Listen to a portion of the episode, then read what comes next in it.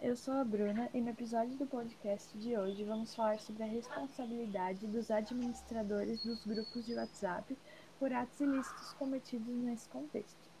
Para isso, eu estou aqui com a Heloísa, com a Daniele, com a Vitória e com a Andressa. A responsabilidade dos administradores de grupos do aplicativo de conversas WhatsApp por ofensas entre membros ou relacionados a terceiros é um assunto que vem sendo muito discutido atualmente.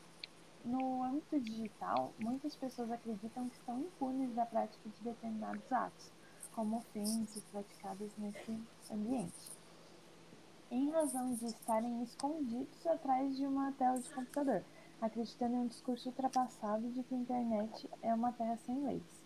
Mas não é bem assim que funciona. Todas as leis em vigência no dia a dia da sociedade também se aplicam integralmente aos fatos ocorridos no mundo digital, o que acaba por gerar a responsabilidade de usuários que cometem atos contrários às leis. Assim, usuários que praticam ilícitos na internet podem ser rastreados e punidos legalmente.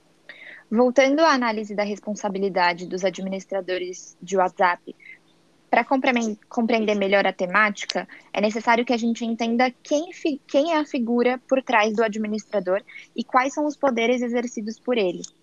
O administrador de grupo de WhatsApp, ele pode adicionar e remover membros, limitar as mensagens e, limitar as mensagens enviadas, regulando os participantes do grupo e o que é falado dentro do, do grupo.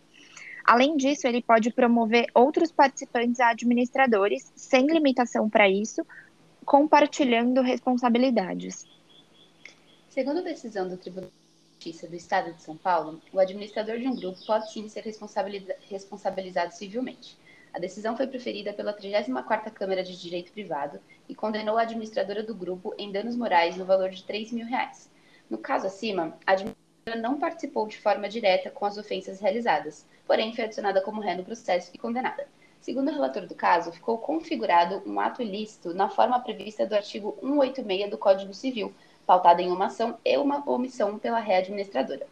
O desembargador afirma que no grupo ocorreram ofensas injuriosas entre alguns participantes. Alega a responsabilidade da administradora por não ter excluído do grupo os autores das ofensas, podendo interrompê-las, e pelo fato de a administradora ter postado emojis com caretas de sorriso quando houve a ameaça de um processo judicial. Assim, o desembargador entendeu que a administradora era corresponsável pelo acontecido, pois anuiu e colaborou que as ofensas ocorressem livremente.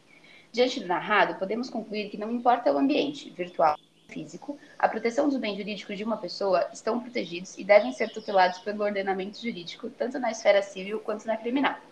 Desta forma, a ação de vontade no ambiente virtual serve tanto para fazer valer uma proposta ou um aceite de negócio, quanto para responder civil ou criminalmente por atentado ao bem jurídico de outra pessoa. Porém, temos que tomar muito cuidado ao tomar esta decisão como um parâmetro para a responsabilização do administrador do grupo, pois o poder de responsabilização por omissão, por exemplo, só pode ocorrer se houver o dever jurídico de agir, ou seja, se houver a obrigação de impedir a ocorrência do resultado. Segundo Rubem Valente, em Direito Civil Facilitado, a omissão será relevante quando houver o dever de agir, que decorre de lei, do contrato ou dos costumes sociais. Normalmente, o descumprimento contratual consiste em uma omissão forma, podemos compreender que a partir do momento em que não está determinada a obrigação do dever de agir pelo administrador em grupos de WhatsApp, não há que se falar em responsabilidade civil por omissão. No que se refere à responsabilidade civil por ação, tanto o administrador quanto qualquer outro participante do grupo pode ser responsabilizado por quaisquer tipos de ofensas proferidas. No que diz respeito à responsabilidade criminal, que decorre de ato ilícito tipificado, temos a responsabilidade subjetiva, ou seja, o autor do fato deve ter agido por dolo ou culpa, não podendo a ação do outro agente estender-se àquele que não praticou o ato. Assim, o administrador do grupo de WhatsApp deve agir ou deixar de agir incorrendo em crime comissivo ou omissivo. Desta forma, se houver ofensa entre membros do WhatsApp em um grupo, o administrador deste somente poderá ser responsabilizado criminalmente caso também profira ofensas tendo em vista que a omissão só é penalmente relevante quando há o dever de agir estipulado por lei. Agora, torna-se importante explicitar em que momento há o dever de agir. O agente está obrigado a agir quando tenha por lei obrigação de cuidado, proteção ou vigilância, ou tenha assumido a responsabilidade de impedir o delito, e por fim tem o agente, por comportamento anterior, criado risco da ocorrência do delito. Assim, é evidente a dificuldade em comprovar o dever de agir do administrador de grupo de WhatsApp durante ofensas que ocorrem entre, entre seus membros. No caso em tela, pode restar caracterizada a responsabilidade criminal quando o agente, ou seja, o administrador, além de publicar, compartilhar as ofensas praticadas pelos outros membros do grupo em questão, ou se restar caracterizado que havia dever de agir por parte do administrador e este não tomou precauções para que as ofensas não ocorressem. Como vimos, alguns autores criticam a decisão do Tribunal de Justiça de São Paulo, mencionada pela Daniele, por entenderem que para configurar a responsabilidade por omissão seria necessário que sobre o administrador recaísse um dever jurídico pré-estabelecido para que este tomasse providências em caso de dano causado por terceiro. Apesar desse julgado, ainda não dá para dizer que há uma posição consolidada sobre o tema, nem na doutrina, nem na jurisprudência, nem na legislação. O que a gente tem no artigo 19 do Marco Civil da Internet é tão somente a responsabilidade do causador do dano, mas ainda não há nada na lei que demonstre existir de fato uma corresponsabilidade e um dever jurídico de agir do administrador de grupos que, se não observado, incidiria em uma conduta culposa. Considerando o que se tem na jurisprudência até o momento, o ideal seria sempre fugirmos dessa incumbência. Mas caso seja inevitável se tornar um administrador de grupo de WhatsApp, aqui vão algumas dicas preciosas. Em primeiro lugar, é importante que seja delimitado o assunto ou objetivo daquele grupo em específico, atribuindo um propósito claro e estabelecendo regras de conduta. Além disso, é interessante que seja delimita delimitado tudo o que é proibido e o que é permitido dentro desse grupo.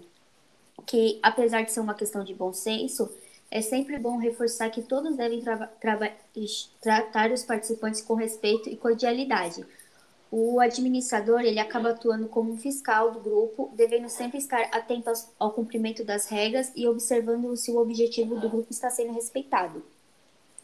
É, o administrador ele deve cobrar que os integrantes do grupo utilizem um linguajar que não constranja ou desrespeite os demais integrantes, bem como acompanhar os comentários, desde que os participantes não sejam censurados. E se por um acaso acontecer de alguém não gostar de determinada mensagem, cabe ao administrador solicitar uma retratação antes que se torne um processo judicial.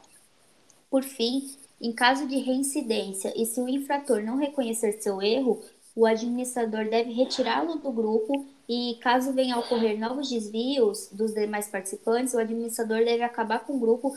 E uma dica importante é que transformar todos os integrantes como administradores do grupo ajuda que a responsabilidade de determinadas condutas seja compartilhada entre eles.